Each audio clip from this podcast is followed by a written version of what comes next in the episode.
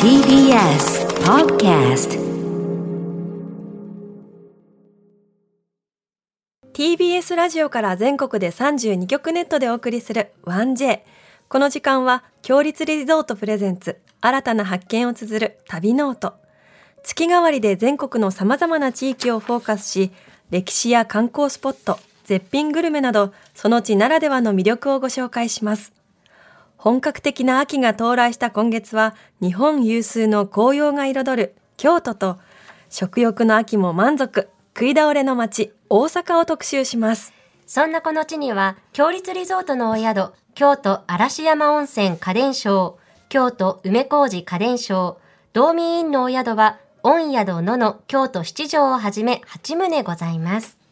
今日の旅の案内人旅シェルジュをご紹介しますこれまで訪れたパワースポットは3000カ所以上、うん。パワースポット案内人の下川智子さんですあの、去年の8月にもスタジオに来てくださって、今回2度目の出演ということになるんですけれども。前回はどこだったんですか？前回はですね、岐阜県の飛騨高山白川郷エリアをご紹介していただいて、合唱作りですそうねなんですよね。うん。滝のお話とかね、していただいたんですけれども、あの、パワースポットに行くときは、自分の状態をしてから行くのがいいんだよとかえ、状態を良くするってことですか？そうそうそう、そういったことも教えていただいたのが。パワーもらいに行くからなんか弱ってても大丈夫そうな感じしますけどねなんかね、整えてから行った方がいいとかって聞いたんで、またちょっと深く聞いていきましょうかね。はい。さあ、一体どんな旅を案内してくれるのでしょうか旅ノート、スタートです。今日の旅の案内人、旅シェルジュをご紹介します。パワースポット案内人の下川智子さんです。おはようございおます。はようございよます。ろしくお願いします。下川さん、はおはじめましてなんですけど、はいすごい清らかなオーラがすごいまとってらっしゃいますよね。ありがとうございパます。ワースポット。あの、去うん年出演していただいた時に、ゆいかちゃんが、あの、下川さんご自身がもうパワースポットのように思えるってわかり言っますていたのが、今急にフラッシュバックしてきました、私。同じリアクションやっぱ姉妹でしちゃうんですよね。だってなんかすごい拝みたくなるようなキラキラをまとってらっしゃいます。笑顔が本当に素敵だし、ね通ってらっしゃるからパワースポットに。そうかもしれないですね。教えてください。ぜひね、すごい。下川さん、3000箇所のパワースポットを訪れたことがあるそうなんですけど、はい日本にそんなにあるんですね。そうなんですよ。もう数って多分無数と言えると思います。で、日本はもともと神様も八百万の神々っていうぐらいですから、もうパワースポット自体も数えきれないぐらいあるんですよね。で、日本人ってやっぱ山とか海とか岩とか太陽とか、もう自然界のすべてが神様と考えてきた、まあ、人種なので、神社仏閣以外でも自然の聖地、パワースポットはたくさんあります。ああそうなんです。パワースポットって漠然となんか良さそう縁起が良さそうぐらいにしかわからないんですけどどういうところをパワースポットって言うんですか、えっと、地球とか宇宙とか自然界のすべてのあの良質な木、うん。あのポジティブな生命力が満ちている場所。そういったところに行くと知らない間に心のモヤモヤがスーッとほどけて心がなんか開いてくるんですよね。だからそういった生命力が満ちているところっていうのはもう元気になるのでそういう場所がパワースポットです。うーん。妙子さんパワースポット行かれますか、あの、元気がない時とかはやっぱり行きますね。落ち込んだりすると行きたくなりますよね落ち込んでる時にやっぱりそう行きたくなるんですけれども、その去年お伺ったお話だと、なんか落ち込んでる時にそのまま行くのは良くないよってことでしたよね。そうですね。あの、精神面がこう、もやもやしてる時って、まあ、特に神社なんか行ってもすぐにポジティブな気持ちにならない、なれな、うんうんなりづらくって、逆に自分の良くないものがぐるぐるぐるぐる渦巻いちゃう時っていうのがあるんですよね。だから、神社なんかは特に神様に対してできる限り失礼がないように、少しでも自分の状態を良くして、あの、背負ったものを浄化してから行くっていうのがおすすめで、まあ、下がってるなっていう時は、まず、自然の癒しの力で、あの、癒してもらう。ななんか川とか海に手足をつけてみたり、巨木に触れたり、はい。整ってる時は神社落ちている時は自然のところ、はい。で、それから神社に行った方が、前向きでポジティブなものがどんどん入ってくると思うんですよ。うんうんえ下川さんは3000箇所と言いますとどのぐらいの頻度でパワースポットに行かれてるんですか？確かに。えっと、ツアー自体も毎月やっていて、うん。毎月必ず地方には大体行くので多い時は月の3分の1ぐらいしか家にいない時もあります。えー、あんなにパワースポットに身を置いてたらそれ ご本人もねそうですね。パワーみなぎりますね。すごい。やっぱりじゃあ落ち込むこととかってあんまりないんですか？ありますあります。いろんなことがあるので、やっぱ人間関係が一番難しいじゃないですか。なので、あーって考えるけど、なんか自分を内省したり、自分を整えるってことを聖地でやってると、なんかそのゼロに戻るのが早くなってくるっていうか、あ今やることに集中するって感じになりますね。嫌なことあると過去に引っ張られちゃうじゃないですか。確かに、うん、あ嫌なことばっかり思い出しちゃったりしますもんね。うんでも今を生きてるから今なんですよ、やっぱり。っていうところになんかだんだんなってくるっていうか。へーすごい3000箇所行った方のことは ちょっと重みがありますね。で全国各地訪れてるっていうことですけど今今まさに注目だっていうスポットありますか？あ、あります。うんちょうど今から間に合うので、うん出雲大社。あおすす10め月したいですがいいんでしたっけいつも。はい。で、1年間の縁を結ぶための神様方が話し合う行事っていうのがこれからで、2022年は11月の4日から11月の10日までの間、神有祭というのが行われます。この時期は出雲大社に全国の八百万の神々が集まって、神計りというものが行われるんです。神計り。はいが会議。で、この一年皆さんいろんな神社にお参りされたと思うんですけど、その願いを持って、出雲に神々が集まって情報交換をして、この人にどのようなご縁を結ぶかなという神様方が話し合う会議っていうのがこれからなんですよ。で、この縁って皆さん恋愛の縁をイメージされると思うんですけど、それだけじゃなくてお仕事とかお金とか子宝とか、もうあらゆる縁を結ぶ会議で、あの、コロナでね、あまり1年間どこも出かけてないっていう方はぜひこの出雲大社この時期に来てほしいなと思います。りーなちゃん行ったことありますあか？そうあるんですよ。出雲大社。ちょうどゆいかがラジ、ラジオじゃない映画で出雲にずっと長らくいた時。にそうそうです、ねうんうん。さすがですね。レイルウェイズの。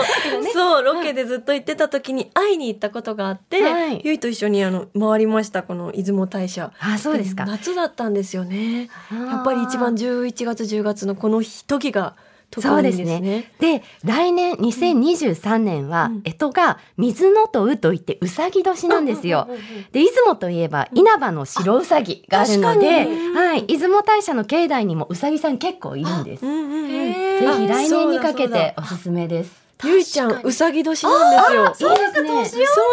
え、年女の人はそこに行くといいとかってあるんですか？いいですねあ、そうなんだ。ちょっと弱ってるけど、ゆいかちゃん11月4日までに元気になってもらってね、うんうん連れて行きたいです。はい。あの、強立リゾートのね、ホテルも出雲大社近くにあるので、ぜひね、ホテルに泊まってゆっくりと楽しんでいただけたらと思いますが、なんか、その出雲大社の巡り方でポイントとかってありますか、うんあそうなんですよ。神様方が会議を、会議をされるっていうのは、出雲大社のすぐそばにある神宮という神社で、出雲大社だけお参りして帰っちゃったらもったいないので、うんそうこの神宮、ぜひお参りしてほしいです。近いんですね。はい、近いです。歩いていけます。そうなんだだ。時間かけてゆっくりとね、行きたいですね。そうですね。私たち上宮はおそらくい行かなかったので、うん次回はぜひ訪れてみたいです。はい、うんぜひ訪れてみてください。あの八百万の神々がお休みされる十九社っていうのもあって、そこもあのパワーがまたあるので行ってみてください。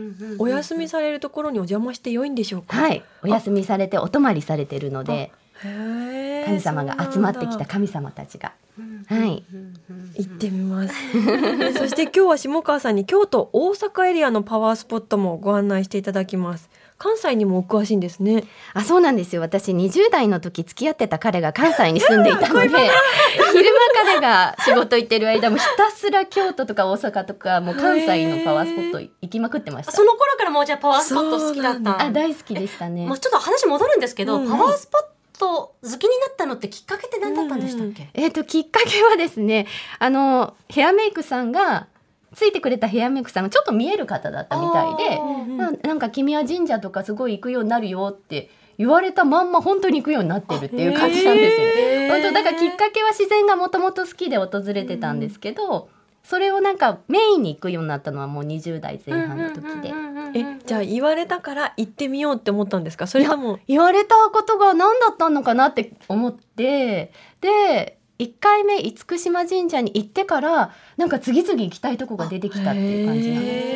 ねきっかけってなんだかわかんないですよあそうね。ですね。そうですねでね、もう彼がいた関西でも一人で回っちゃったっていう。そうですね。ずーっと回ってました。一緒には行かなかったんですか？一緒にも行きました。お休みの日。もうひたすら昼間はもうずっと。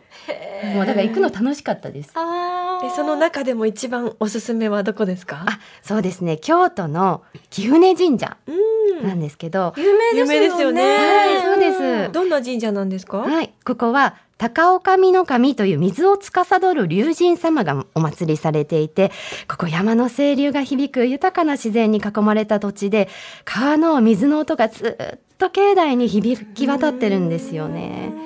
で四季折々の、まあ、自然の美しさを含めて私京都の、まあ、パワースポットベスト3に必ず入るなって思ってるんですけど、貴船は古くから大地のエネルギー気が生じる山気の生じる根源って言われていてこの特別な気の力によって運気流昇開運の進行がある場所でもあります。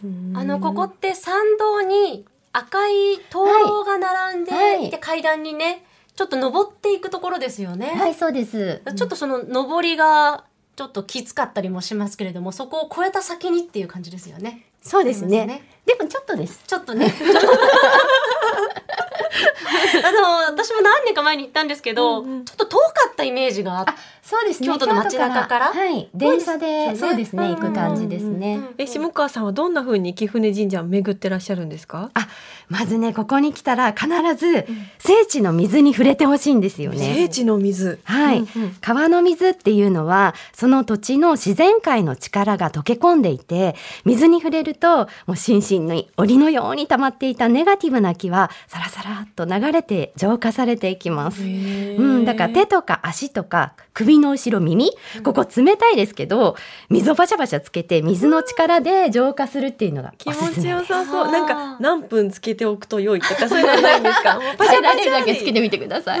でそれであのご本殿をお参りするといいかなと私は思います。浄化してからはい。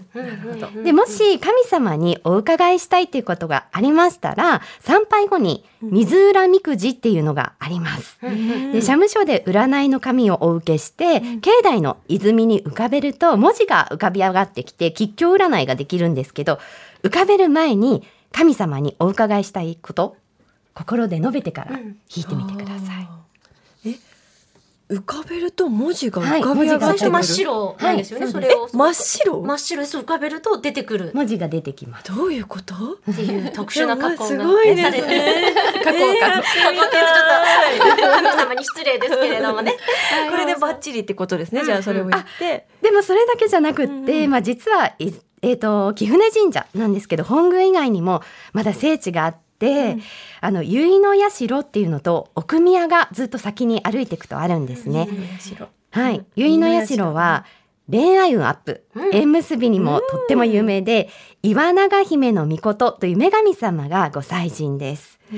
この神様は結婚のお話がうまくいかずに傷ついた経験があって、この悲しみは自分だけでいい。人々には良縁を授けようと誓った女神様で、平安時代から縁結びの神様として信仰されています。うん。神様も失恋したりとか。そうなんですよ。ね。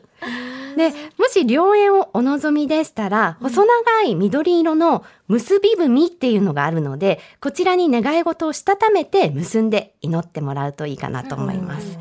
で私のおすすめは例えばですけど、本宮で、まあ、水浦みくじを引いて、その後に結の社の結び文で良き縁に導いていただけるようにお願いするっていうのがいいかなと思います。なるほど。これあの別に恋愛だけじゃなくてもいいんですよね。はい、いいんです。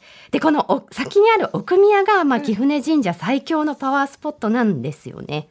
ここは気が集中する場所で繁栄を意味するって言われてるので、貴船神社の生ずる木っていうのはここからと思って、ぜひ。え奥来てください。奥宮？はい、あ。奥宮。ずっと先に15分ぐらい歩いたところにあるんです知らないとなかなかそこまではねねね足を伸ばしたりでしなかったりしますようね。ーなるんほど。いやこれから秋のシーズンだとね紅葉もまた綺麗ですよねきっと。そうですね。この辺りはもう山なので、本当に四季折々、冬はまた雪景色が綺麗だったり、はい、いつ行っても美しいところですね。なえ下川さんはここで恋愛のなんかお願いしたことあるんですか？ありますあります。えー、何を？あのなんか結び文はしてないんですけど、この結の社でご神木に向かってあのなんかもうすっごいその時失恋をした後でなんかいい縁が本当にないなと思った時で、私頑張るんで、あの神様縁くださいって。い うでもその後出会いました。それはさっきの彼とはまた別の彼。その彼です。あその彼でやったはい。まあ今別れちゃいましたけどね。でもそういうこともありますよね。はい。タイミングのいい一回はでも結ばれたっていうことで、はい。えーそうなんです。えーすごい。い。なんかあの出雲大社のもそうですけど神様にストーリーがあるのすごく面白いですよね。目に見えなくてなんか厳かなはい。なんか存在って感じがしますけどなんか親しみを覚えますねそうなんですよ。古事記とか日本書紀見ると本当に日本の神様も個性豊かで面面白いですよ。さあじゃあそれではもう一つパワースポットご案内いただけますか？はい。えっと、貴船神社のお隣とも言えるほど近い場所にある鞍馬寺です。うんで、ここは山にあるお寺なので、また秋の紅葉がとっても綺麗なんですけど、源義経が牛若丸として幼少時代を過ごして、まあ、天狗から武術を習ったという伝えがある天狗の聖地でもあります。鞍馬天狗とかって言いますよねそうですねはい。で、山門から本殿、奥宮まで行くと片道1時間ちょっとの登山なので、まあ、ケーブルカーでも本殿近くまでは行けますので、体力に合わせて行ってみてくだすごいハ。イキングにいいですねこの時期にちょうど、はい。もう今一番いい時期ですね。うん、ここはどんなパワーが宿ってるんですか？はい。えっ、と、本殿の近藤のご本尊っていうのが、千手観世音菩薩、毘沙門天皇、五宝魔王尊って言って、それぞれが月、太陽、大地の精霊とされていて、いわば宇宙地球の大精霊そのものという、んなんか壮大なイメージです。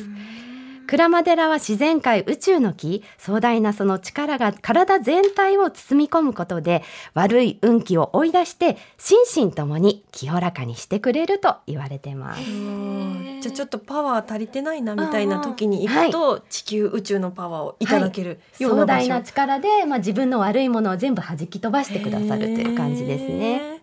この鞍馬寺を巡る際に欠かせない場所みたいなのはありますか？はい。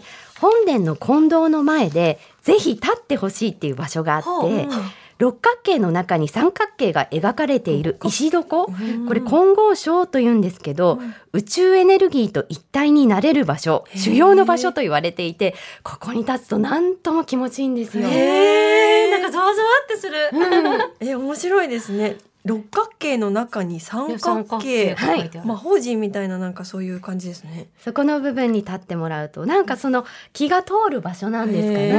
ーはい。宇宙と地大地とつながるんですね、はいきっと立ってみたい。思う存分イメージして立ってみてください。あで絶対訪れてほしいのが奥の院なんですけど、その途中も木の根道とか、まあ、パワースポットあちこちにあるので、まあ、散策しながら奥の院まで行っていただいてその奥の院は魔王殿って言うんですけ魔王ど、はい。なんと650年650万年前に金星から五宝魔王尊がご降臨されたというパワースポットです。もうなんだか全然わかりませんっていう感じですけど、古代祭祀が多分行われていた場所で、あの巨石がゴロゴロ転がってるんですね。その大きなへ石ーはい、うんうんうんなんともね有限で神秘でしかない雰囲気があってもう言葉ではねちょっと伝えきれない雰囲気があるので訪れてぜひご飯で味わってみてほしいです。えーさすが魔王がいるところ。ねえ魔王とこの巨石っていうワードがぴったりね、イメージと。えー面白い行ってみたい。みたいですね。このパワースポットとか行かれた後に、はい美味しいご飯屋さんとかも巡ったりされるんですか？されされますねされますされます。え京都だとこの辺りだとなんか美味しいお店とか。あでも川床があって川沿いにいろんなお店があって、うんうんそこになんかこう川魚とか京都の和料理を食べれる場所が結構あるので、その雰囲気をたの楽しみながら行かれるといいかなと思いますあいいですね。あの浄化されてはい綺麗になったところで、ちょっとあの食欲に走っちゃっても大神様怒らないものなんでしょうかね。食食欲に走りましょう。パワースポットは、まあ、食もあの、ど土地のものをいただくっていうことで食からもパワーをいただく意味もあるのでその土地のあのパワースポットに訪れた土地の地の食材を使ったお料理っていうのをいただくといい食べることもいいいんだ。地のもの食べるといいんですね。はいうんうんうんへーなるほどパワースポットに行くときに白を着てった方がいいとか黒を着てった方がいいっていうのを聞いたことあるんですけど、フはい。ァッションはなんかありますか？そうですね、まあ、清掃を除いて言うと、うん。あの黒ってどうしても閉鎖的な色になるんですよね。心を開くっていう感じの色ってやっぱ明るい色の方がうん。自分らしくいられるとか、うん。パワースポットってやっぱ自分らしく生きる自分らしいエネルギーを取り戻す場所でもあるので、うん、自分を開いていくことが大事なんですよね。なのでまあ、えっと、清掃じゃない場合は黒とかじゃなくって、うん自分が本当生き生き明るい気分になる洋服で行かれるといいと思います。なるほど。そうなんだへーえ、清掃でいつも下川さんは行かれるんですか？行きません。あの正式参拝の時だけですね。そうか。じゃあ明るい服を着てはい。伺いたいと思います。あっという間にお時間となってしまいました。最後にリスナーの皆さんにお知らせなどございますか？はい。えっ、と、私、下川智子と行くパワースポットツアーというのがありまして、まあ、10月22日は風水コンサルタントさんっていう方と、まあ、コラボする箱根開運ツアー。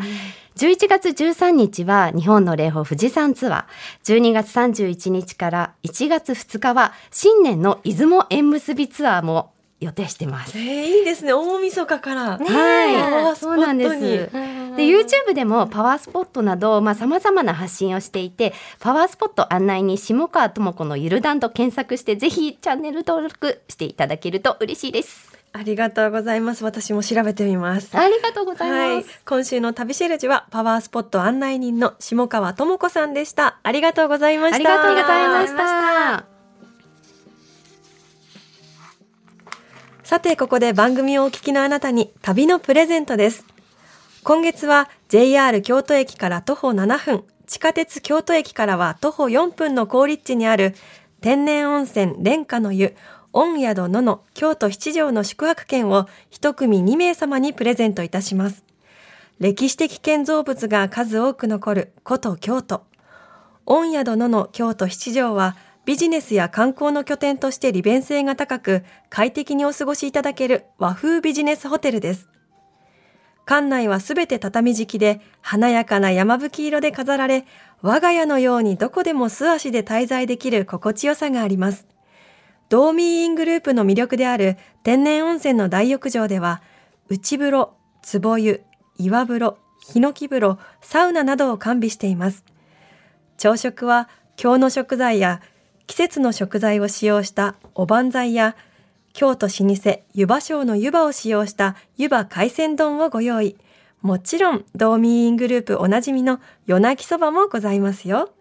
そんな御宿野の京都七条の宿泊券を一組2名様にプレゼントいたします。ご希望の方はインターネットで TBS ラジオ公式サイト内、旅ノートのページにプレゼント応募フォームがありますので、そこから必要事項をご記入の上ご応募ください。締め切りは10月31日月曜日までとなっております。なお、当選者は発送をもって代えさせていただきます。たくさんのご応募お待ちしております。ここでドーミーインからのお知らせです。学生寮や社会人寮のノウハウから続く我が家のようなくつろぎと快適性を備えたビジネスホテル、道民イン。ビジネスや観光の拠点にも最適な立地に点在しており、関西エリアには大阪、京都、兵庫、和歌山に合計で8棟展開しています。道民インチェーンの魅力である天然温泉大浴場をはじめ、ほとんどの施設でサウナをお楽しみいただけます。朝食はその地ならではのご当地メニューを取り入れた種類豊富な和洋バイキングをお召し上がりいただけます。関西にお出かけの際には、道民院で旅の疲れを癒してください。詳しくは、道民院の公式ホームページをご覧ください。このコーナーではあなたのメッセージもお待ちしております。旅の思い出や、強立リゾートにご宿泊された方の感想を 1j.1j.jp までお送りください。その際、件名には必ず旅ノートとお書きください。ツイッターでもあのメッセージいただいていまして、今朝ですね、ちょうど道民に泊まっているという方からいただきました。おはようさんです。えーっと、ツイッターネーム、イミグレさんですね。朝風呂に入り、すっきり目覚めての朝ごはん。ここ、道民仙台駅前、ご当地グルメコーナーの目玉は、自分で作る海鮮丼。器に酢飯あるいは白飯を盛り、海鮮を盛り付けていくスタイル。いくらもセルフだったので、ついついどっさりとキラキラしてるといただいたんですが、えーいくらまで溢れんばかりのイクラ。すごいですね。これだけ乗せられたらね。朝からイクラいただけるなんてめっちゃいいですね。ね、あの、先日、この 1J、あの、うんゆいかちゃんと一緒に、東京ベイから、うんあの、強立リゾートさんのね、東京ベイから生放送して、その日も、朝朝食を食べて行ったんですけれども、その時も、そこもそうだった。そう。いくら海鮮丼？海鮮、自分で作る海鮮丼が作れたので朝からみんなで、あの、マグロとか、イクラとか、好きなだけ乗っけて、ゆいかちゃんもしっかり食べてました。しっかり食べますよね、ゆいかはそりゃそうだ。美味しかったです。来週もどうぞお楽しみに。